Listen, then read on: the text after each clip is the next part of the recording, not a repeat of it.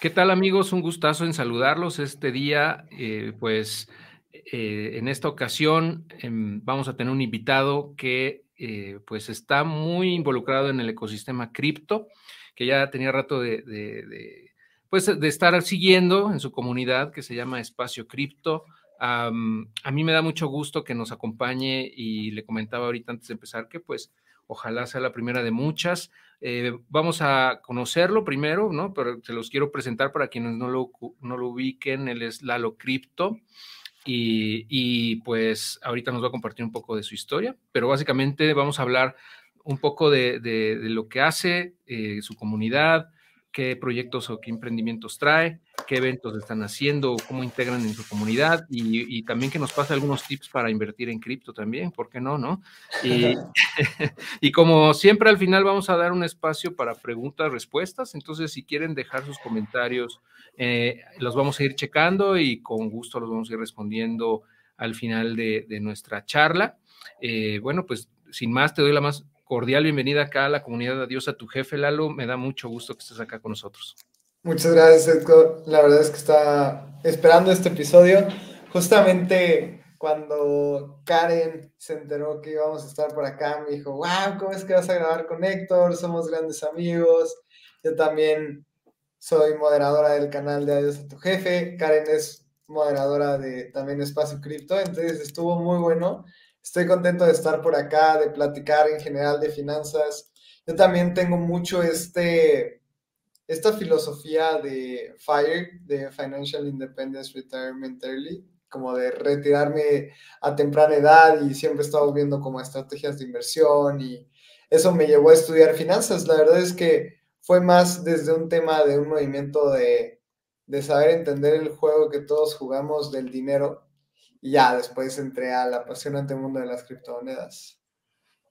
Sí, entiendo que tienes estudios en, finanzas y, aparte pues tienes también ya tiempo trabajando en distintas instituciones o empresas relacionadas eh, en este sector, ¿no? Eh, y pues eh, digo, dentro de tu, de tu expertise como profesional, pues también tuviste un paso justamente en Bitso, ¿no? Que es una plataforma que pues todo el mundo ya conoce ahora en el espacio cripto.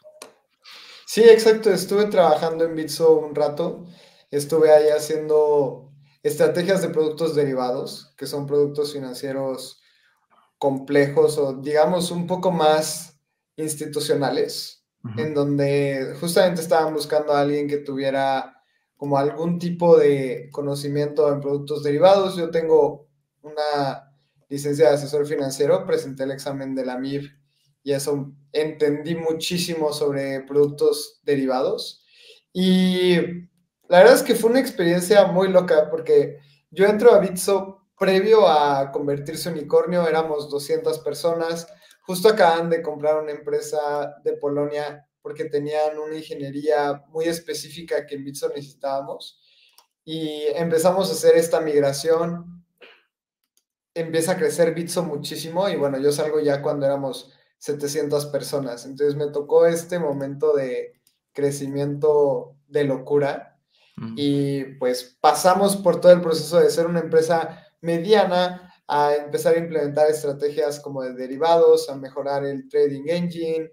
Eh, yo ahí estaba trabajando de, de product owner y después estuve como product manager muy enfocado en temas de producto y fue la verdad es que una experiencia increíble el poder trabajar en Bitso y como compartir este espacio con gente de Polonia, con gente, trabajaba con alguien de Vietnam, 14 horas adelante de mí, eh, entendí lo que era el trabajo remoto a distancias increíbles, conocí a gente que también a la fecha sigue siendo súper enriquecedor el poder hablar con ellos. Fue una experiencia increíble, creo que todo lo bueno también acaba. Y empezó una etapa de mi vida en donde me fui a el neobanco más grande en Colombia que se llama Movi y bueno, todo lleva como de un lugar a otro en donde siempre he estado muy involucrado en el tema financiero. Excelente y de, hecho, bueno, eh, todo esto al final te lleva de alguna manera al, al, ecosistema cripto, ¿no? Y ahí, ¿cómo fue que entraste en este rollo? ¿Cómo fue que te llamó la atención? Digo, supongo que por eso entraste a Bitso, ¿no? Desde antes de, entrar a Bitso, a lo mejor como que ya tenías ahí eh, cierto eh, conocimiento al respecto y pues quisiste involucrarte más, ¿no? Sí, yo desde 2016 estoy involucrado en el mundo cripto. De hecho, siempre he sido alguien súper curioso y yo aprendí a programar en Python. Y después me empecé a especializar en un lenguaje que se llama PineView, que era o bueno, es el lenguaje específico de TradingView, una de las páginas más importantes de gráficos. Entonces ahí empecé a ver el tema Forex, empecé a invertir en bolsa y yo trabajaba en una empresa de automatización de estrategias de inversión para bancos. Entonces era como algo muy específico de nicho y pues por ahí salió el tema de, de Bitcoin, de criptomonedas. Empecé a comprar poquito a poquito, empecé a ver qué era este mundo tan loco y pues obviamente llegamos al lugar en donde nada más se puedan comprar criptomonedas en ese entonces en México, que fue Bitso. Entonces siempre estuvo como en mi mente trabajar en Bitso, entender un poco más el ecosistema cripto. Entré a Bitso en 2019, entonces digamos que yo ya tenía una carrera de tres años en el ecosistema cripto y también tenía un blog, unas cuentas anónimas, este, también tenía un podcast y pude entrar ya con un conocimiento técnico cripto mucho más amplio. Tal vez en ese momento el ecosistema no era tan grande, eh, no existían los NFTs, no existía Solana, no existían algunas de las blockchains más conocidas y de las criptomonedas más importantes, pero siempre fue un espacio de tecnología de innovación. Tal vez tú y yo ahorita hacemos una transacción cripto en Metamask. Yo recuerdo cuando apenas empezaba Metamask y veíamos cómo eran las 12 palabras, porque antes era un hash súper largo. Entonces, todos esos pasos los he visto en cripto y bueno, ahorita en el momento en el que estamos, estamos en, una, en el momento de oro. Nunca habíamos estado mejor en el ecosistema, en mi opinión. Sí, coincido totalmente con eso. Y se vienen cosas muy, muy padres, muy chingonas en, los próximos años, ¿no? De hecho, eh, bueno, cuando conocí a Lalo ya en persona, fue en el evento de la conferencia de Ethereum México en octubre de 2023 de este año. Eh, y justamente ahí dabas una charla, diste una, charla sobre Ethereum, ¿no? sobre lo que viene, sobre toda la evolución y, esta, y, todo lo que pues, se está construyendo ¿no? en, esa, en esa blockchain. Pero también veo que, bueno, en, la comunidad de espacio cripto, pues no se cierran únicamente algunas cadenas, sino que también están explorando otros ecosistemas, eh, cuestiones de NFTs, airdrops, etcétera. Entonces, eh, eso me gusta mucho que tienen un scope bastante grande, ¿no? No se, no, se, no se cierran, por ejemplo, hay muchas comunidades que son muy maxis, ¿no? Y solamente hablan de solo una, por ejemplo, solo Bitcoin o eh, solo Ethereum o eh, solamente pura shitcoin, ¿no? Entonces, está bien que, que, tengan un scope tan, tan amplio, ¿no? Eso, eso creo que es, es, muy valioso porque le da a la gente una perspectiva bastante grande del ecosistema en sí, ¿no? ¿no? Que no nada más se trata de Bitcoin y ya, o sea que hay muchas otras cosas. Y eh, pues eh, yo creo que a la gente le, por eso han tenido tanto éxito, ¿no? Porque entiendo que tienen también, eh, aparte de la comunidad, que el podcast que ustedes tienen es el más escuchado, o al menos yo leí por ahí que era el más escuchado en Latinoamérica en temas de cripto, no sé si siga haciéndolo. Sí, seguimos ahí, la verdad es que ha sido un año de mucho crecimiento, no solo en el podcast, sino también en el newsletter, en donde nos dedicamos a escribir ensayos de 10, 15 páginas sobre cripto, sobre un tema en específico. Y tenemos un equipo buenísimo, entonces sacamos tres newsletters a la semana. Abraham y yo escribimos uno, el equipo escribe otros dos, somos cuatro escritores. Y como menciona Sector, no, no nos cerramos para nada a distintos ecosistemas, o a un ecosistema más bien, sin embargo, últimamente yo me he metido muchísimo al ecosistema de Ethereum por el tema de valores y por el tema de actualizaciones que han habido. Porque a pesar de que a mí me encanta Bitcoin, pues una vez que entiendes el concepto y la filosofía de Bitcoin, ya no hay mucha, no hay mucho para dónde crecer, ¿no? Están los ordinals, que ha sido una nueva actualización que ha sido interesante, pero tampoco han habido actualizaciones que tengas que cubrir semana tras semana con el ecosistema de Ethereum. También a mí me gusta muchísimo Polkadot y siempre intento hablar un poquito de lo que se está construyendo ahí, lo sigo muy de cerca. Y otro ecosistema que previamente era un poco más escéptico y ahora estoy investigando, viendo qué ocurre, es Solana, porque ha habido un movimiento increíble en Solana desde que FTX quebró. Yo pensé que ese iba a ser la muerte de, de Solana o al menos iba a tener un golpe muy duro.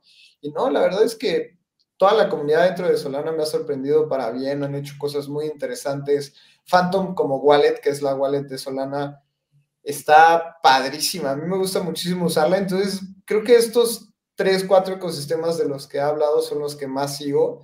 Pero claro, o sea, esto me lleva a millones de dApps, estar todo el tiempo en DAOs, NFTs, bla, bla, bla, todo el tema cripto, pero dentro de estos, sin eh, cerrarme a otros, ¿no? Si llega uno mejor, siempre va a ser bienvenido y lo voy a explorar como si fuera el primero. Muy bien, sí, totalmente. Sí, Solana, el crecimiento que ha tenido en los últimos tres meses en cuanto a precio, vamos, y ha sido muy impresionante, pero también en el crecimiento que mencionas de dApps y de, desarrollos y de soluciones. Yo he estado usando también Phantom y también algunos eh, DEX que tienen ahí, eh, por ejemplo, el de Jupiter, que me parece fenomenal, ¿no? Tienen una user experience muy buena. yo creo que es de la mejor, o, las, de las mejores o la mejor que he visto. Eh, por mucho, ¿no? O sea, te permite hacer cosas que pues en un Uniswap pues nunca ibas a, o sea, ni soñarlo, de hecho. O sea, cosas que realmente son básicas, ya si lo ves en, perspectiva, porque lo comparas contra un, contra un, exchange centralizado y dices, bueno, pues ¿por qué no tienes, este, pues por ejemplo, órdenes limitadas? O por ejemplo, no, ¿por qué no puedes hacer DSA? Eh, o sea, eran cosas que pues digo, no tenemos en Uniswap todavía la fecha, ¿no? Y esto, este ecosistema ha, tenido bastantes desarrollos interesantes, ¿no? Y por eso yo creo también la explosión que ha tenido, y bueno, ahorita estamos en la locura de los memes, ¿no? Igual y si esto lo escuchan en, en seis meses, pues ya habrá pasado a lo mejor esa fiebre o a lo mejor ya estamos en unos niveles mucho mayores, pero se ha, se ha, se ha hecho sentir, ¿no? esa explosión en Solana y que ha opacado un poco, ¿no? Este mini bull market que tenemos en este momento, pero bueno, está padre que, que, todo suma, yo pienso que todo suma. Yo también era escéptico con Solana, debo admitirlo, eh, porque eh, pues en el ciclo pasado vimos cómo se caía cada rato, ¿no? Y cómo pues la, estabilidad y la, confiabilidad de la cadena pues no era la, requerida, aparte de que pues, me, me, parece pues muy centralizada, ¿no? Realmente, pero bueno, sacrifican la, descentralización por la, por la, pues los costos de, transaccionalidad y de la velocidad de la, del finality, etcétera. Entonces, pues eso tiene pros, ¿no? Y eso yo creo que la gente lo valora mucho. Este, pero bueno, eh, y oye, entonces, esto de espacio cripto, tienen la newsletter, tienen, la, tienen el, podcast, tienen también, eh, hacen eventos, ¿no? Tengo entendido también. Tienen ah, también, eh, sube que tuvieron una posada justo hace poco. Ah, y cuéntanos un poquito más de qué la gente que puede encontrar. Aquí voy a poner el, eh, abajo la página web para que quienes nos están viendo en la transmisión puedan ir a la página y quienes nos escuchan en el podcast, les voy a dejar también todos los enlaces que estamos comentando en la descripción. Claro, creo que lo más importante que tiene Espacio Cripto es la comunidad. Somos un grupo en Telegram de más de 1.600 personas hablando día con día del ecosistema cripto, pero nosotros empezamos como un podcast. Así empezó todo, éramos Abraham y yo grabando ahí con nuestras computadoras y después empezó a crecer y a crecer, pero creo que el producto y lo que más nos mueve es el tema de la comunidad. En el podcast tenemos dos episodios a la semana, uno en donde hablamos de las noticias más importantes, del ecosistema cripto que sale los lunes. Y otro es con invitados especiales. Hemos tenido a Daniel Vogel, CEO de Bitso, a Cami Russo, que es escritora de, de Infinite Machine. Hemos tenido gente de la fundación de Ethereum, hemos tenido gente de la fundación de Arbitrum. La gente de habla hispana más importante del ecosistema ha estado ahí y buscamos que seguir nutriendo esta lista de personas. También tres veces a la semana publicamos un newsletter donde hablamos de lo que está pasando dentro del ecosistema o reportajes especiales. También lanzamos un reportaje airdrops una vez al mes, en el cual, por ejemplo, yo estoy escribiendo uno de CKSync, que es una blockchain que me gusta mucho. Ahí viene el airdrop de Starknet. Ahí vienen varios airdrops. Eh, también tenemos un evento al mes en donde lo hacemos de manera presencial en México, en el Hub, que está en la Condesa, y ahí hablamos sobre uno de los temas más importantes. Por ejemplo, como mencionabas, la, la semana pasada o hace dos semanas tuvimos la posada, y ahí estuvo muy relajado, creamos un espacio para hablar con la comunidad. Normalmente hacemos un poco más eh, de conocimiento estos meetups en donde Hablamos, por ejemplo, de Fuel, que es un ecosistema nuevo. Vamos ahora el 9 de enero, estás súper invitado, Héctor, y toda tu audiencia, a ir a, al Hub, en donde vamos a hablar de gobernanza y attestations, que es una manera nueva de, de gobernanza dentro de la blockchain. Así que hablamos sobre temas como muy específicos, muy nuevos dentro del ecosistema, pero siempre como en un ambiente muy relajado, no es como típica conferencia de bienes raíces que tienes que ir de traje y así con tu libretita, ¿no? Más bien nos sentamos, echamos unas chelas, ponemos una pantalla y platicamos de las cosas que estén pasando. Súper bien, muchas gracias por la invitación. Ahí, ahí si tengo chance, con todo gusto ahí los veo. Y también a la comunidad de, de, Adiós a tu jefe, ¿no? Si, si ustedes quieren conocer más sobre Espacio Cripto, pues vayan a la página, aquí la tienen en pantalla, espaciocripto.io y suscríbanse a la newsletter y también eh, tiene muchísimo valor. Eh, yo ya me inscribí, de hecho, a la, de, a la versión de paga, porque tiene varias opciones, ¿no? Tienes una, de, distintos niveles. Eh, la, yo me inscribí hace ya varios meses a la versión gratuita y recientemente me inscribí a la versión de paga. Eh, considero que tienen contenido de mucho valor. Y como un resumen, ¿no? Para las personas que no tienen todo el día para estar ahí este, pues viendo qué es lo que ha pasado con el ecosistema, porque pasan muchas cosas en un día, pues está perfecto, ¿no? También para que la gente pueda estar ahí empapada de las noticias y de los acontecimientos más relevantes, ¿no? De, cada semana. Entonces, bueno, ahí tienen los datos. Y uh, cuéntame. muchas gracias por estar ahí en Voyager, Héctor. Qué buena onda. No, hombre, un placer, un placer.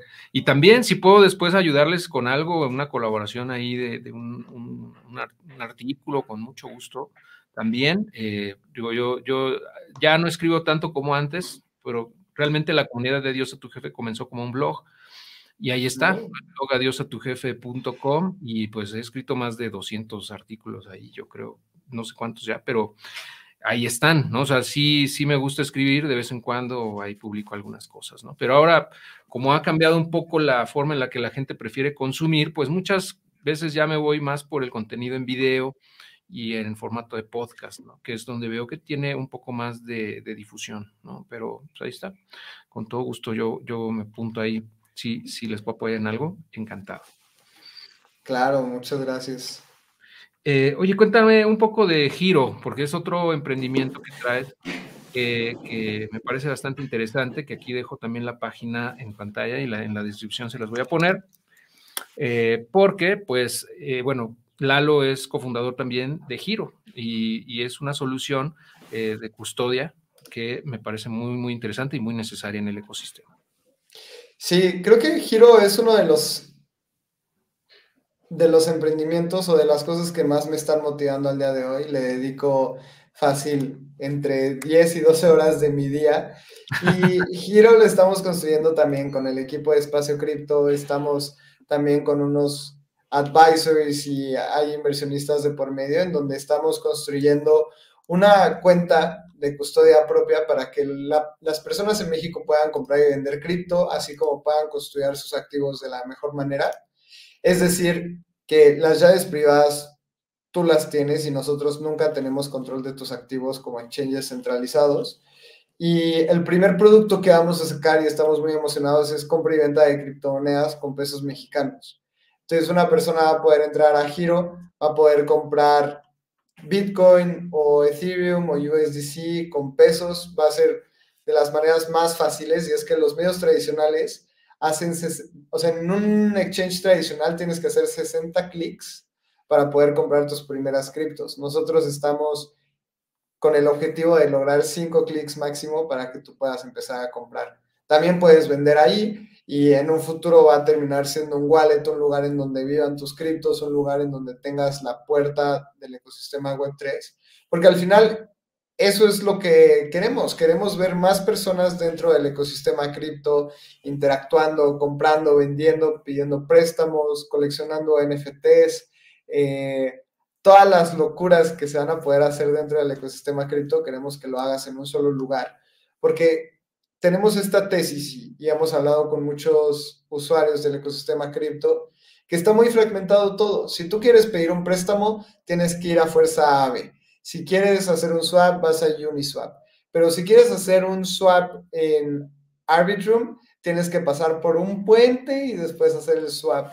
Y todo eso es demasiado complicado. Si queremos que nuestras abuelitas, nuestros tíos, nuestras primas interactúen con el ecosistema cripto, creo que lo tenemos que hacer mejor, tener un solo lugar, así como Google, ahí tienes tu Drive, ahí tienes tu correo, hasta tu calendario, tus notas que lo puedas hacer todo en un mismo lugar y ese es el objetivo de Giro. Las personas pueden sumar al waitlist porque tenemos una lista privada, todavía no vamos a hacer el lanzamiento a todas las personas. Si quieres usarlo, puedes ir a Giro Cool y ahí hay una lista de una liga de registro en donde puedes poner tu dirección, más bien tu correo electrónico y te vamos a enviar un correíto para que estés ahí adentro. Es eso, creo que Ah, hablé demasiado, Héctor, pero es un proyecto que es muy emocionante porque en México creo que todavía no hay productos de esta, de esta índole, como que todo es muy americanizado y los exchanges centralizados que hay no cumplen con este tipo de funciones. De hecho, sí, no, no, al contrario, yo creo que está muy bien que, te explayes aquí, ¿no? Completamente estás en, tu casa y veo como, pues que sí, te, emocionas al respecto. Eh, con justa razón, pienso yo, porque sí es una solución que, yo pienso mucha gente está esperando, ¿no?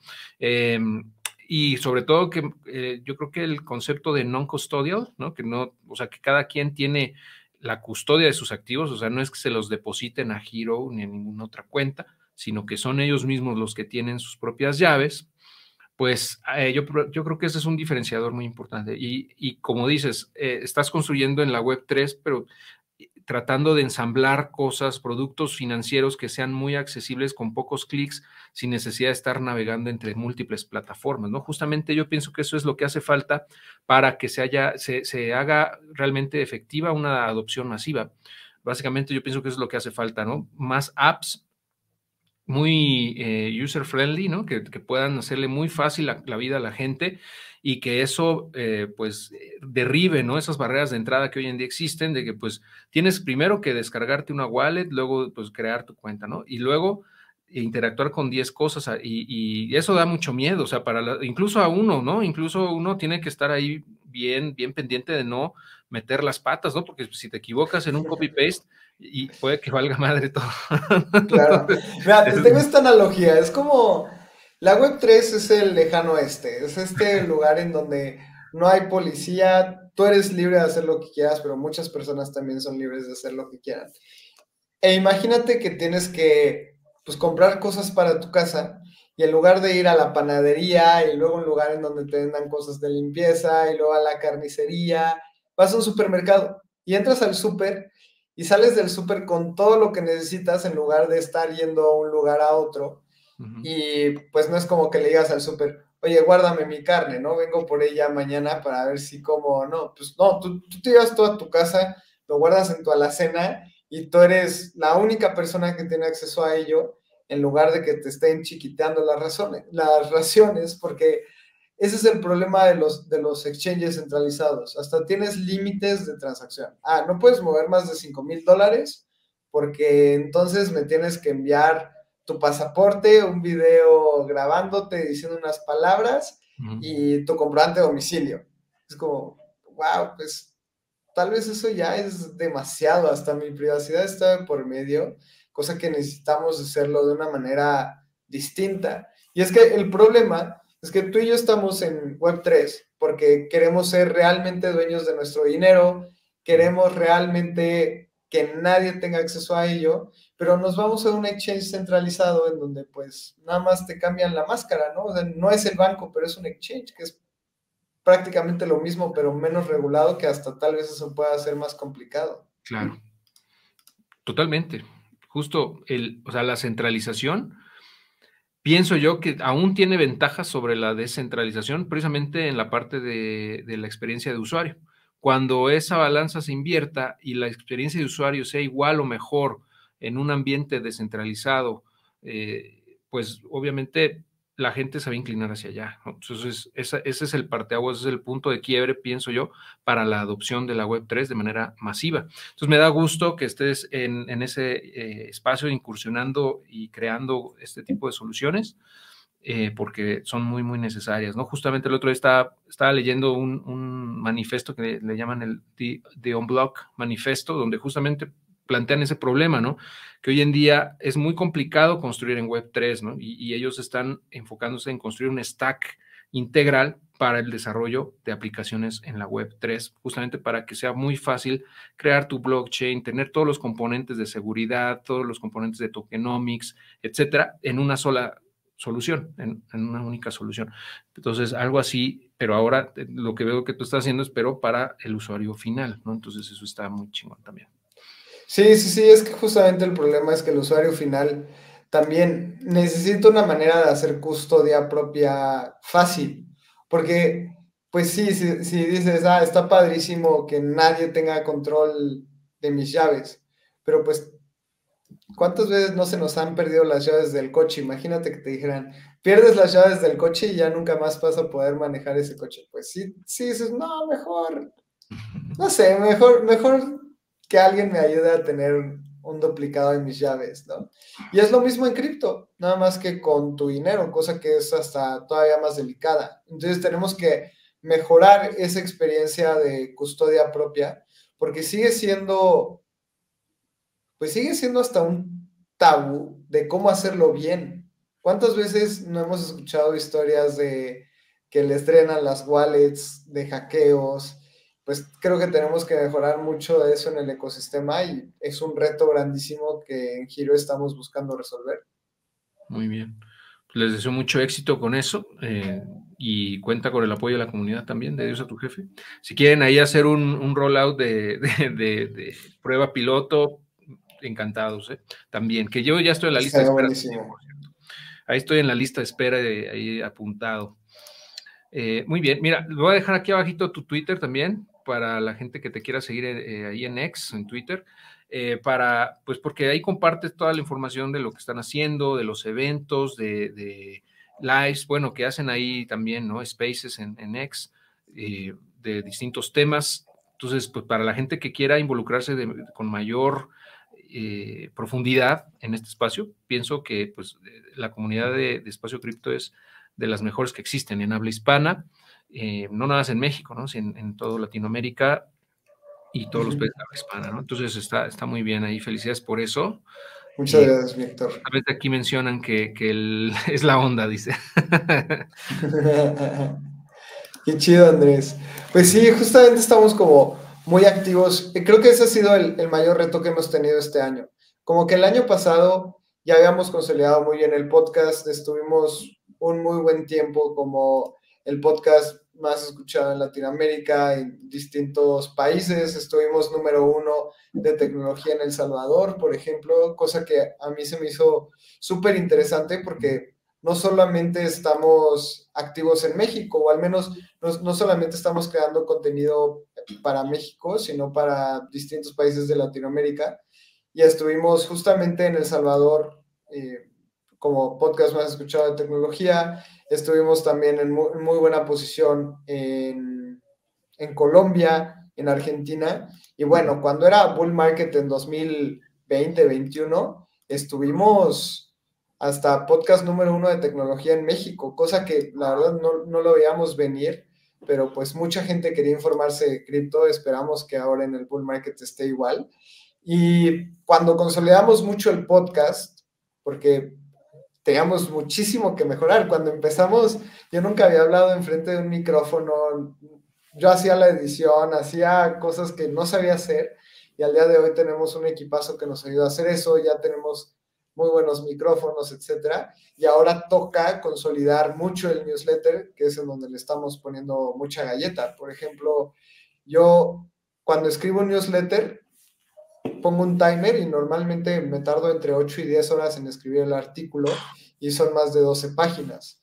Entonces intentamos meterle ahí pues mucho, mucho coco, porque siento que tampoco hay contenido muy específico de cripto en español escrito, y es algo que lo necesitamos más como comunidad que pues muchas cosas que están pasando dentro del ecosistema, ¿no? Que memes o que tweets o que lo que sea. Me, me he desaparecido un poco en Twitter para meterle más enfoque a la escritura de artículos de, de calidad como qué es un rollup y cuáles son las diferencias de los rollups y cómo funciona el account abstraction y todos estos temas muy específicos que pues no mucha gente creo que tenga el contexto como para escribirlo, pero una vez que lo lee, le entiende muy bien. Entonces ahora toca consolidar mucho el newsletter y ese es el reto también del próximo año. Súper bien. Y eh, oye, Lalo, bueno, antes de que, digo, si quieren dejar sus preguntas para Lalo, por favor háganlo en los comentarios y las vamos a ir respondiendo. Mientras tanto, yo, yo le quiero preguntar a Lalo, eh, si tiene alguna tesis o alguna estrategia de inversión, porque pues al final siempre nos preguntan lo mismo, ¿no? Oye, ¿en qué nos recomiendas invertir? Seguramente eso te lo han preguntado mil veces. ¿Qué me recomiendas? Eh, ¿Es buen momento para comprar? Eh, ¿qué, cuál, ¿Qué es lo que debería hacer si voy empezando? Ese tipo de cosas, ¿no? Esas preguntas recurrentes. Este, digo, no siempre son fáciles de responder porque pues realmente depende de quién te lo pregunta, ¿no? No, no es lo mismo alguien que va empezando y que tiene un una expertise bajo a lo mejor en este ecosistema o alguien que ya a lo mejor ya está más familiarizado, pero pues yo creo que a la gente le puede servir mucho tu perspectiva, cómo es que tú gestionas tu portafolio, qué es, cuál es la estrategia que sigues para acumular o si ya no acumulas sino más holdeas, etcétera. Sí, creo que es una muy buena pregunta. Y como mencionabas, creo que depende mucho del contexto de la persona. Una de mis reglas número uno es que no invierto en cosas que no entiendo así como el buen señor Warren Buffett dice. Eh, entonces, primero investigué muchísimo sobre qué es Bitcoin y por qué tenía que invertir en Bitcoin. Empecé ahí, entiendo eh, perfectamente cómo funciona el sistema de oferta y demanda de Bitcoin y algo que a mí me sigue impresionando más que, más que el microondas. Tengo este chiste, en verdad me impresiona mucho el microondas, pero Bitcoin me impresiona todavía más. 21 millones de Bitcoins, no van a haber más. Si se pierden, o sea, todavía es más apreciado porque la oferta se reduce más y no va a haber más. Eh, eh, creo que ese concepto es súper importante de entender. Y yo veo Ethereum como si fuera una materia prima del siglo XXI. Es decir, nosotros empezamos a utilizar la madera para construir casas y en algún momento la madera era la materia prima más importante dentro de este mundo, ¿no? Luego vino el petróleo. Ahorita vivimos cada vez menos, pero sí, a partir de la Primera Guerra Mundial vivimos en una economía centralizada en el petróleo, en donde los países que tienen el petróleo son los países más ricos y todo el mundo se pelea por el petróleo. Y siento que Ethereum va a ser la siguiente materia prima más importante. ¿Por qué? Porque con Ethereum tú puedes llevar a cabo transacciones financieras y todo el mundo todo, todo, todo, desde Latinoamérica hasta la punta de Rusia más lejana de este mundo, jugamos el juego del dinero. Y el juego del dinero cada vez está más en Internet y cada vez va a estar más descentralizado y cada vez va a estar más computarizado. Y Ethereum es una máquina virtual en donde se pueden ejecutar transacciones. Y si tú no tienes Ether, pues es como no tener gasolina en tu coche. Entonces, ¿cómo vas a enviarle dinero a la persona que le pagas la renta de tu casa? ¿Cómo te van a poder pagar en el trabajo? ¿Cómo te van a pagar en los negocios que tienes? Pues muy probablemente va a ser de alguna manera con Ethereum y tengo esa tesis. Ya lo demás, sí tengo un portafolio muy pequeño para jugar con él, porque pues nos gusta invertir y de repente sí compro Shiba Inu y de repente sí compro Dogecoin. Pero hay que entender que, es un juego o al menos es como, así como hay personas que le apuestan a los partidos de básquetbol, pues yo le apuesto a Taco Coin, ¿no? Pero también con, e, con esa mentalidad de que tengo un portafolio chiquito para apuestas y no creo que Shiba Inu vaya a ser la siguiente criptomoneda más importante del mundo, sino siempre teniendo como bien estructuradas mis cajitas con el dinero que me permito jugar con él y con el dinero que me invierto Bitcoin, Ethereum a largo plazo y hago DCA desde hace ocho años. Muy bien. Básicamente entonces entiendo que pues tu, inversión, digamos, la mayor parte de la inversión de cripto está en, la, en, Bitcoin, en Ether y, tienes un porcentaje pequeño para especular en, otras criptos o en NFTs. No sé si le has entrado a NFTs o a comprar tierras, ¿no? Ya sabes, tipo de, Decentraland o Axi, mil cosas, ¿no? Que hay metaversos y lo que, lo que se viene. Em, pero bueno, al final con, una, con consciente de que eso pues puede salir bien o, mal, pero es, es, como entrarle también un poco al hype, ¿no? Porque si no te da más como y, así sientes que dices, no estoy, no estoy, no estoy fuera de la jugada, aunque sea poquito, ahí está, ¿no? Sí, exacto. Tengo alrededor de 80% en Bitcoin y Ethereum. Eh, normalmente lo rebalanceo un poquito más a Ethereum porque lo que pasa con, con Ether, con el Ether que yo tengo, es que lo tengo en staking.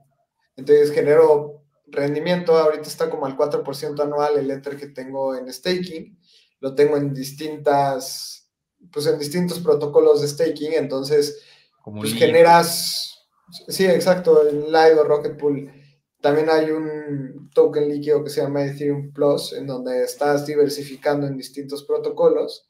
Y bueno, pues también es súper interesante recibir ese 4%. Lo importante para las personas que todavía no están 100% metidas en cripto es que ese 4% lo recibo en Ether. Entonces, si Ethereum se aprecia, pues no es 4% en dólares, sino me dan Ethers y eso pues espera que se aprecie más, ¿no? Entonces, si yo tengo un Ether, al paso del tiempo voy a tener 1.04 Ethers en un año. Y eso, interés compuesto y matemáticas puras, como seguramente hablan también aquí en, en Adiós a tu jefe, en donde tienes que pensar en interés compuesto a largo plazo y ese tipo de cosas no cambian. Exacto. Sí, es, totalmente es, es, una visión de largo plazo la que también aquí manejamos y en todos los sentidos, ¿no? No, nada más en las inversiones, sino también en los negocios, eh, en, en, mindset, ¿no? Que también tocamos temas de mindset, de, de, pues, de, desarrollo personal, ¿no? Al final de cuentas, invertir en uno mismo en general eh, es, una es de largo plazo también, ¿no? Estás, bueno, uno está pensando que va a vivir muchos años, entonces le estás metiendo también a tu calidad de vida, a tu, a tu, salud, a tu parte emocional, espiritual, etcétera, para pues poder llegar bien a, una edad avanzada, ¿no? Exacto, ese tema de longevidad a mí me apasiona muchísimo, así, así como cripto me apasiona mucho, también el tema de, longevidad me encanta. Sí, sí, también nos gusta. De hecho, eh, bueno, eh, ahorita a lo mejor no es el momento para platicar tanto, saldríamos un poco del tema, pero sí hay, hay mucha, mucho avance en ese sentido, ¿no? Entonces, yo sí pienso que, que podemos llegar sin problema a vivir más de 100 años, ¿no? E incluso más. Y si se da una, una, un quiebre, en, si realmente vemos una singularidad en las próximas décadas o en, el próximo, en esta misma década podría ser que, que la inteligencia artificial llegue al punto en el cual pues eh, nos, nos convierta en cuasi inmortales, ¿no? Suena alguna locura ahorita a lo mejor decir eso, pero es muy probable que pase, ¿no? Y yo no estoy negado a eso, o sea, que, llegue un avance tecnológico tal que con ayuda de la nanotecnología te empiece a reparar y, detenga el envejecimiento de la gente, ¿no? Sería una cosa loca, pero, pero pues para allá va. O sea, al final no sé si nos dé la vida para nosotros para vivir eso, pero para allá va la humanidad, ¿no? Le, guste o no a la gente. Estoy muy de acuerdo, estoy muy de acuerdo. Creo que justamente por esa misma tesis estoy muy alcista o muy bullish, muy emocionado por cripto, porque yo creo que al paso del tiempo cada vez es menos lógico que hayan monedas por países. Es como si hubiera un idioma distinto en cada país. Eso cada vez, esa línea cada vez se va borrando con el inglés. Ahora estuve en Brasil, inglés. Estuve en Europa, todo es Brasil. digo, todo es inglés. Estados Unidos, todo es inglés. Vinimos a Ethereum, México, había unas pláticas en inglés. Entonces esa línea cada vez se está borrando y pues las personas que no entren en esa línea, pues cada vez va a ser más difícil pero también cada vez es más fácil entrar a esa línea. Ahorita descargas Duolingo y en 300 días ya hablas inglés, ¿no? Hace 20 años era dificilísimo aprender de manera autodidacta, cosa que en cripto a mí también se me hace muy lógico, que es una torre de Babel del dinero. Vamos a hablar el lenguaje del dinero unificado a nivel mundial y esas tonterías de que si yo me quiero llevar mi dinero de México y me mudo a Rusia, voy a, no tengo que hacer 30 pasos para cambiar dinero porque cada vez es más difícil con estas restricciones, ¿no? Entonces tengo que cambiar mis pesos a euros porque ya en Rusia no puedes llevar dólares y después vas y los cambias, le pierdes en el tipo de cambio. En efectivo me puedo llevar nada más 5 mil o 10 mil dólares, pero si me voy a vivir me voy a llevar más lanas. Y, no sé, o sea, cada vez creo que esa intersección entre inversión a largo plazo, cripto, longevidad y inteligencia artificial van a hablar un mismo lenguaje. Es como si pagaras ChatGPT, pero te lo van a cobrar pues que, o sea, si utilizas un dinero streameado, no creo que va a ser en pesos mexicanos, ¿no? Creo que va a ser una moneda unificada. Sí, sí, justo. Y bueno, se vienen tiempos interesantes, ¿no? Con el, eh, los gobiernos tratando de ver cómo detener esto, pero pues yo creo que ya muchos se han dado cuenta que no lo pueden detener, entonces mejor lo empiezan a adoptar. Estamos en esa fase, ¿no? Donde todavía Estados Unidos quiere, pues obviamente meter un regulaciones muy fuertes para detener de alguna manera la adopción de cripto. Eh, y, lanzar su propia moneda centralizada, ¿no? Su CBD, que no sabemos realmente eh, qué impacto tenga, ¿no? Porque pues, obviamente ellos quisieran que, todo lo, el ecosistema cripto desapareciera y que todos compráramos la CBD y, transaccionáramos dentro de su propia blockchain eh, para poder tener trazabilidad de todo lo que hacemos de en qué gastamos, en dónde y, poder comer a gusto de nuestros impuestos, ¿no? Con mayor, con mayor hambre. Claro. Sí, y creo que es una batalla que se va a llevar en algún momento en el tema de, creo que en este momento hay demasiada corrupción como para que el sistema gubernamental se muera con cripto, porque sabemos que es completamente transparente, pero en algún momento se va a exigir y lo hemos estado viendo cada vez está purgando más ese pensamiento y en algún momento va a haber alguien que no tenga de otra más que aceptarlo, como pasó en El Salvador o como está pasando ahorita en Argentina, que muchas personas dicen que mi ley es pro cripto, pero creo que más bien mi ley es anti eh, peso argentino. No es pro cripto, es anti, anti lo que está pasando, anti ideología vieja.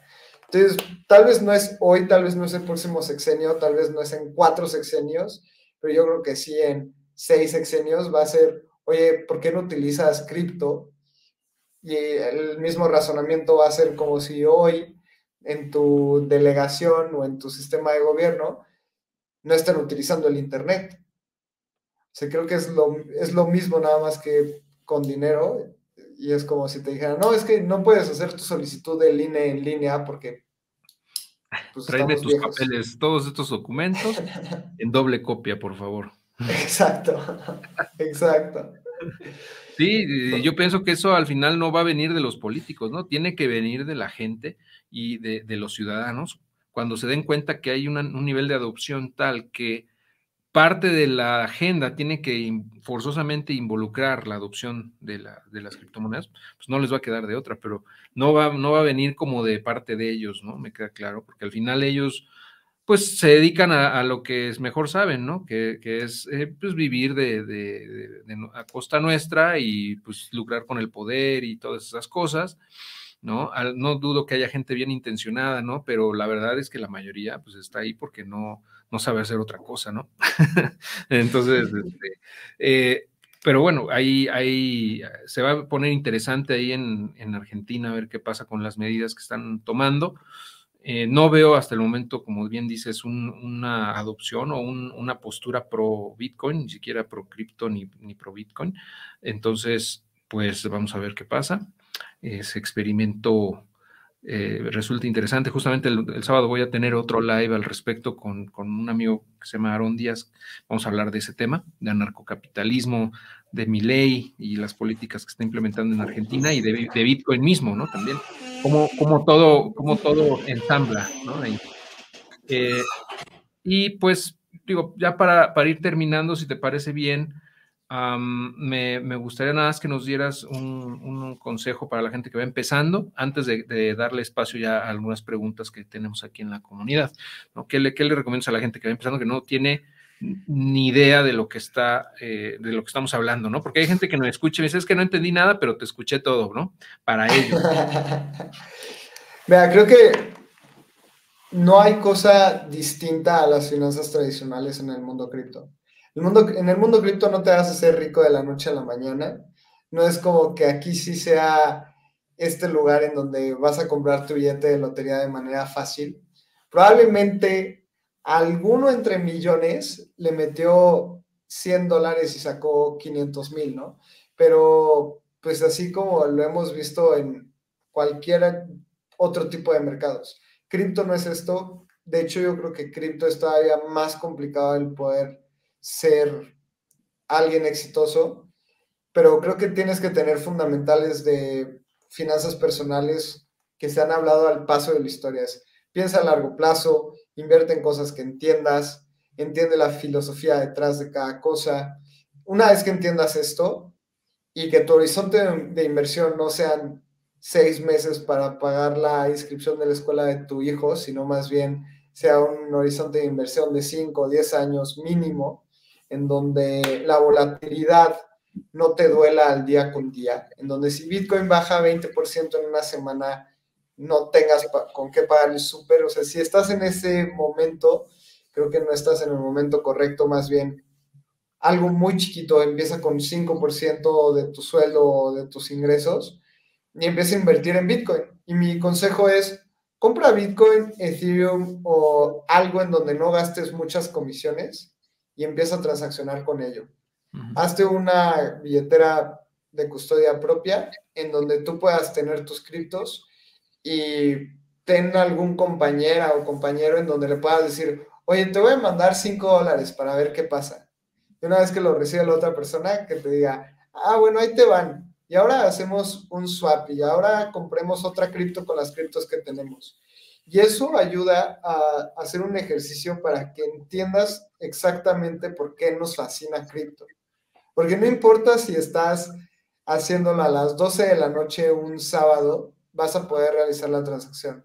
No importa si tu compañera en este ejercicio está en Brasil o está en tu misma casa, vas a poder realizar la transacción.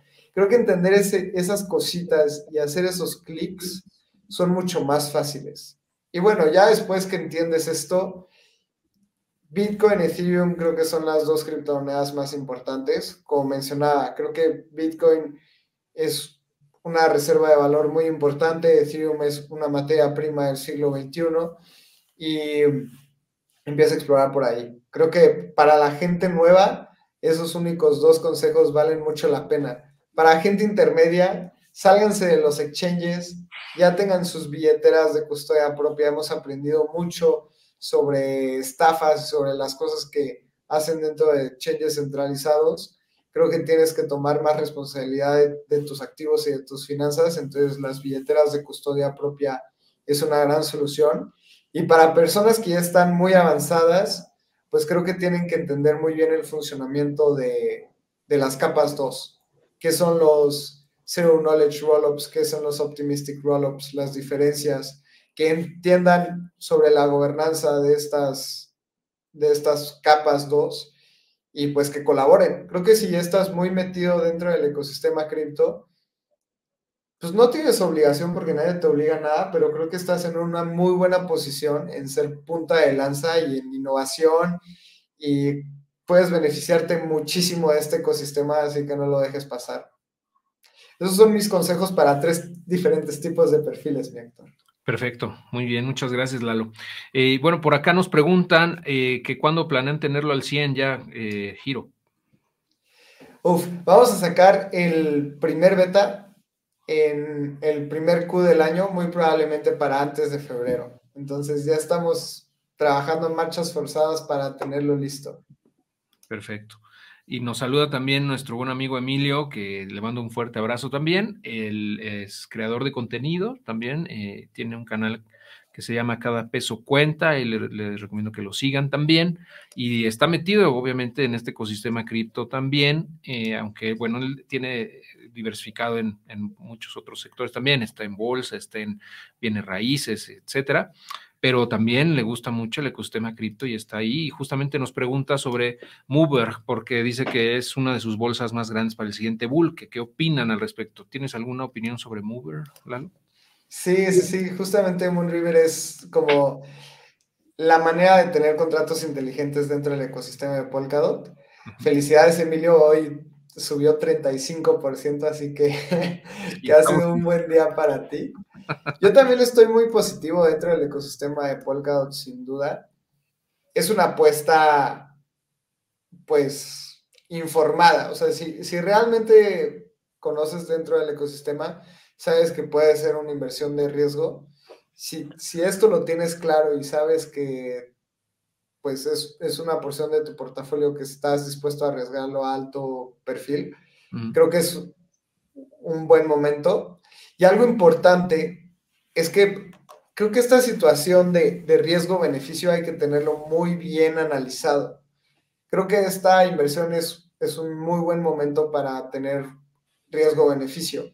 ¿Por qué? Porque el máximo histórico estuvo alrededor de 500 dólares. El día de hoy está en 9 dólares. De ¿Qué tanto puede... Sí, sí, sí. ¿Qué tanto puede bajar? Creo que pues ya de 500 a 9 ha sido un destrozo muy duro. Y pues sí, o sea, este, este tipo de activos pueden irse a, a cero, pues, pero creo que es un proyecto, un proyecto bueno, que no se va a ir a cero si siguen construyendo. Y este aspecto de riesgo-beneficio, al menos yo lo veo muy positivo. Hasta, creo que eso es muy claro Obviamente todas las inversiones tienen riesgo, pero ahorita en el mundo cripto estamos en un momento en donde el, aspecto riesgo-beneficio es muy jugoso. Y un saludo, Emilio. Sí, coincido contigo ahí, Lalo. Justamente estaba recordando ahorita que eh, Moon River fue una de las parachains en donde entré en la, subasta eh, hace más de dos años, ¿no? Justo hace poquito me metí a ver cómo, pues ya poder sacar, ¿no? Lo que te daban ahí, creo que tienen ciertos tiempos de, de lock, ¿no? Y lo van liberando. pero me parece que justamente Moon River fuera de ellos luego, luego lo dieron la gran parte y hay otro que está bloqueado, pero es poquito. Eh, me gusta, me gusta Moon River, me gusta en sí el ecosistema de Polkadot, yo pues, también sigo ahí. Eh, eh, tengo, pues, ya me holdeé todo el bear market, no voy a vender ahorita, ¿verdad? Entonces, pues ya aguantamos lo peor, pienso, coincido también. Y en el tiempo, o sea, ya, digamos, yo pienso que ya pasó lo más, lo más feo del bear market, no sabemos todavía, pero pienso yo que han pasado tantas cosas ya en, estos, últimos dos años que, eh, como dices, o sea, ¿qué tanto más pueden bajar? ¿Pueden bajar un 50% más? Pues sí, pero el, el upside es 10x, ¿no? Por lo menos, o sea, es una cosa de más de 10x, como dices, si llegó a valer 500, supongamos que llegue al, al 50%, a lo mejor no llega a romper sus máximos históricos, pero estamos hablando de un movimiento 25x. Sí, 25x, o sea, es una cosa. Eso no pasa en CETE, señores. Exacto. Dicen que el, el mayor riesgo es no arriesgar. Sí. Y pues es tomar también riesgos supermedidos. Obviamente, como decíamos, no vas a ir a invertirle a Moon River la colegiatura de tu hijo. Claro. Pero, híjole, este tema de... Luego estamos muy cómodos en nuestra posición y decir, no, es que ¿para qué le quito lo de los CETES e invertir la cripto? Creo que es más riesgoso dejarlo en CETES por el rendimiento que puedes dejar de lado. Bueno, por la inflación, pues tan solo digo, yo pienso que CETES, y lo he dicho muchas veces, CETES te paga más o menos la, inflación teórica, más no la inflación real. Y, ya en este momento pues, estamos en el tope, o sea, ya no van a subir más las tasas, ya no pueden subir más las tasas. Entonces, pues digamos que ha llegado a su máximo histórico, CETES básicamente ha tocado techo, ¿no? Aunque no, aunque muchos inversionistas de renta fija pues quisieran que estas tasas duraran para siempre, pues no son sostenibles, la verdad es que no son sostenibles. Entonces, eventualmente pues van a tener que bajar sus tasas. Claro que pues siempre hay que tener un, portafolio ahí, una parte, digamos, líquida para pues emergencias, para tenerlo como de manera más conservadora pero la inflación te, te, come, ¿no? Invariablemente, si tienes toda tu lana, sobre todo en tu, en tu moneda de curso legal, ¿no? Que en este caso es el peso en México. Y justo estaba viendo, por ejemplo, ahorita en el último año, el, digamos, el rendimiento, nada más por ponerlo en perspectiva. Eh, Bitcoin tiene un 163%, eh, Ethereum nada más tiene el 85%. Estamos hablando de que es de los peores en performance en el último año, Ether, eh, pero es, el peor es el 85%. Entonces dices, bueno, ¿de qué estamos hablando? ¿no? Es una locura. Eh, sí, sí, claro. Qué mala inversión, hice un 85% este año. Sí, dices, qué mala onda. Me debía haber quedado con más Bitcoin, pero bueno. Este. o, pero bueno, luego volteas a ver a Solana y 678 es una locura, güey. Eso es una cosa bestial. Eh, AVAX 287. Y bueno, ah, no, hay una peor que, que ITER, que es XRP, la famosísima XRP, que solamente tiene el 79%. Así que, pues, Hombre, qué, qué, mala inversión. Así, cual, cualquier tema que tenga que ver arriba de 20% es buenísima. También por eso, híjole, cada vez, obviamente dicen que zapatero a sus zapatos, ¿no? Y yo la verdad es que siempre he estado muy bien invertido en el ecosistema cripto, pero pues ya otro tipo de negocio no lo pienso para nada. ¿Cuánto te puede traer otro tipo de, negocio, no sé, poner una panadería? Un 50% y diciendo ya la rompí aquí al año. Pues también el trabajo y el esfuerzo y el cero conocimiento que tengo en la panadería, cualquier otro negocio, o sea, panadería se me vino a la mente. Pero... o sea, el margen, digamos, normal de un negocio, 20% es fenomenal. Exacto. O de un 20 y, y, antes de impuestos y de, amortizaciones, o sea, digamos el bruto, el, margen bruto es, muy, muy bueno. O sea, estamos aquí estamos hablando de, no, o sea, es otra dimensión, poder decirlo así, es otra categoría, no se puede comparar. Obviamente también hay una volatilidad bestial porque el año, o sea, por ejemplo, del 2021 al 22, pues hubo una caída, eh, por ejemplo, del 60, 80%, en algunos 90% o más pero es parte, de, es parte del show, ¿no? Entonces. Claro, pero también te voy a decir algo, Héctor. Cuando, cuando piensas a muy largo plazo, por ejemplo, en 2016, eh, Ether estaba en 10 dólares, ¿no? Entonces, pues sí, duele, duele cuando ves ver tu Ether caer de 4.900 a pues, 1.200. Pero cuando inviertes a largo plazo y nosotros compramos Ether a pues, mil dentro de este bear market, pues no es mala inversión. El problema es que tenemos un horizonte de inversión a dos años y decimos, guau, es que estos dos años estuvieron durísimos. Pues sí, pero, pero piénsalo a 10 años y, no te va a doler tanto. E, ese es el problema, creo que tenemos en el tema de inversión. El horizonte tan corto de inversión que tiene la gente.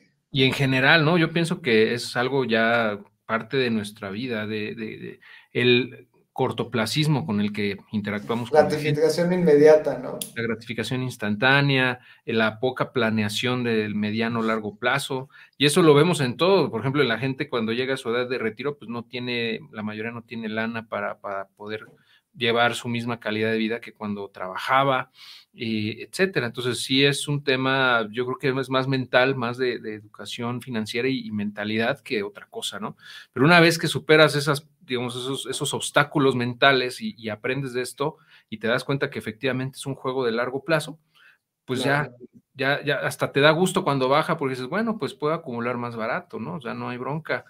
Y, claro que te va a doler de repente ver tu portafolio que cae un 70% si es que no vendes en el, en el techo de, la burbuja, digamos, del, bull market, pero estás aquí para, para, para largo plazo, ¿no? Igual, igual yo, o sea, yo estoy aquí para dentro de 20 años, voy a seguir sin duda en este ecosistema y lo que venga, ¿no? Si evoluciona otra cosa, pues también ahí vamos a andar, ¿no? O sea, es algo parte ya de mi vida, o sea, no me veo en otro ecosistema tan metido como en este, ¿no? Ya veremos en 10 años si sigue siendo tan relevante o no, pero por ahora yo creo que es donde, donde más oportunidades hay. Completamente de acuerdo, Néctor. Acá, acá nos hace pregunta Luna Sol. ¿qué, ¿Qué opinamos sobre los últimos análisis de Bitcoin? que puede llegar a 200 mil dólares en 2024. Eh, bueno, yo creo que se refiere a esas como predicciones de precio y ese tipo de cosas, ¿no? ¿Cómo ves a Bitcoin? Uf, es difícil. La verdad es que creo que lo veo en un escenario alcista muy positivo. Nunca he sido muy, muy vocal sobre poder predecir precios a cierto plazo. Yo creo que en algún momento Bitcoin puede llegar a 200 mil, no sé en qué tiempo, pero creo que vale la pena. Si, si es en 10 años hacer un 4X, o no, es casi un 5X de lo que cuesta hoy. Un 5. Pues creo que es una buena inversión. Si viene en menos tiempo, pues qué chingón, ahí, ahí celebramos todos. Pero creo que a, largo plazo va a pasar y es cuestión de esperar. El problema es justamente lo que platicábamos, ¿no? El, el pensar a corto plazo o a largo plazo. Si sabemos que nuestra visión es a largo plazo y no esperamos nada de Bitcoin en los próximos años, vamos a ser muy contentos cuando llegue eso. Pero si estamos muy enroscados de que Bitcoin pueda llegar en 2024 a los 200 mil y si no pasa, te enojas, pues es que ahí está el problema del horizonte. Pero no sé, yo lo veo probable. Sí, muy probable. Ahora que se viene el nuevo ciclo alcista, ¿no? Tan anunciado, tan esperado, que no es una, garantía que ocurra como en otros ciclos, pero es muy probable que sí. Eh, en teoría tendría que empezar más o menos ya a despegar, a, rebasar sus últimos precios de máximo histórico en un año, de aquí a un año. Estamos hablando que más o menos de aquí a un año, ya veremos cómo está el precio, pero en teoría tendría que estar muy cerca o por encima de los 69 mil dólares, que es lo que tuvo como techo el ciclo anterior no sabemos si se vaya a comportar igual que los últimos tres ciclos, ¿no? No sabemos, pero bueno, ahí está esa perspectiva, esa, esa opinión. Yo pienso que sin, sin problema va a superar ese máximo histórico. O sea, si tenemos un nuevo mercado alcista, ese, mar, ese máximo histórico va a ser el, digamos, el piso del siguiente bull market, ¿no? Entonces, ¿a dónde nos lleve? No sé, a lo mejor es a un 2X del máximo histórico, a lo mejor es 100, 120, 150 mil dólares. Yo dudo mucho, la verdad, que llegue a 200, no, no creo que llegue. Eh, por muchos factores, pero yo pienso que ya tampoco se trata de, especular, ¿no? Pero, o sea, yo me acuerdo que en el siglo anterior decían que iba a llegar a 500 mil, ¿no? Por ejemplo, de, dólares en 2021. Y bueno, pues ya es casi 2024 y ahí estamos, en, ni siquiera 50 mil ha llegado, este, no se ha recuperado, pero es muy incierto, pero yo, como coincido contigo, ¿no? Vamos a a largo plazo y si se da antes, que bueno. Pero yo pienso que invariablemente sí o sí, en algún momento va a llegar a ese precio, incluso mucho más, ¿no? No sabemos hasta dónde va a llegar, pero para eso quién sabe cuántos años pasen. Exacto, exacto, mi Héctor. Muy bien, Lalo, pues te agradezco mucho tu participación. No sé si quieras completar algo, mencionar algo antes de despedirnos eh, a la comunidad de Dios a tu jefe y a la comunidad de Espacio Cripto, si es que también nos están contactando. Claro que sí, pues todas las personas son súper bienvenidas al ecosistema cripto, así que si quieren ser parte de la comunidad de espacio cripto, ahí estamos súper al pendiente, siempre hablamos de criptomonedas, está Héctor por ahí también, está Karen, hay gente, familia y conocida. Y nada, la verdad es que estamos muy emocionados por lo que estamos haciendo en Giro, pueden ir a giro.cool diagonal registro y ahí registrarse para que estén en el waitlist se viene la manera más fácil para comprar cripto en México. Y pueden seguirme en mis redes. Yo estoy como arroba Lalo Cripto en Twitter. Instagram no lo uso mucho porque soy medio malo, pero estoy como Lalo Crip. Y ahí estoy siempre al pie del cañón platicando con la gente. ¿En Instagram? En Instagram o en, Twitter también. Twitter estoy súper activo y pues en, en, el grupo de Telegram. Así que cualquier cosa estamos súper al pendiente. Perfecto, Lalo. Te agradezco mucho que nos hayas acompañado esta tarde y bueno, pues a la comunidad también, a quienes nos contactaron, se conectaron, les agradezco y a quienes nos estén viendo en repetición o escuchando en el podcast también, les mando un fuerte abrazo y cualquier cosa, pues seguimos en contacto. Muchas gracias, Lalo. A ti, mi Héctor. Hasta luego. Un abrazo. Un abrazo.